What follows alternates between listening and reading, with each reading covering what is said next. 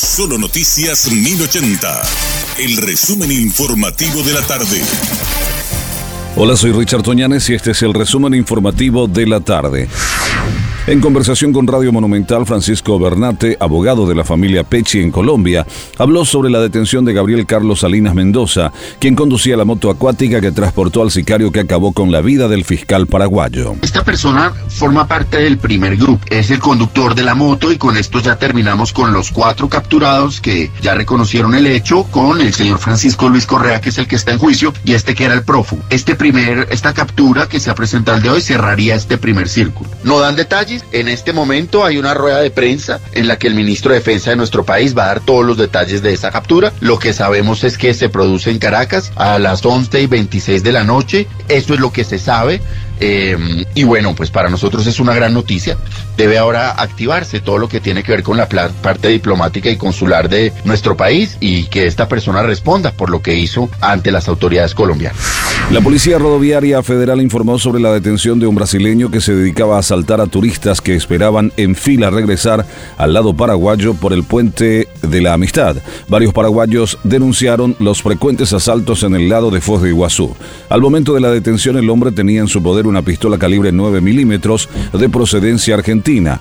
La identidad no fue revelada por las autoridades brasileñas, ya que está prohibida por ley en el vecino país. La jueza Sandra Silveira levantó las medidas alternativas a la prisión que fueron otorgadas a Santiago Ochipinti Beterete, presidente de la Confederación de Básquet, y dispuso su captura, con el fin de cumplir una condena de tres años por tentativa de estafa al Instituto de Desarrollo Rural y de la Tierra INDER. La magistrada dispuso que una vez que éste sea detenido sea la Dirección de Institutos Penales la que determine el lugar donde el dirigente deportivo guardará reclusión. Con el inicio de la temporada veraniega, muchas personas emprenderán sus vacaciones fuera de nuestro país, por lo que desde Salud Pública recordaron que tener completo el esquema de vacunas es primordial para cuidar la salud de los viajeros. Con el reciente aumento de casos de cuadros respiratorios en el país y el inicio de la temporada veraniega, se extiende la recomendación de completar las dosis de vacunación, principalmente contra el COVID-19.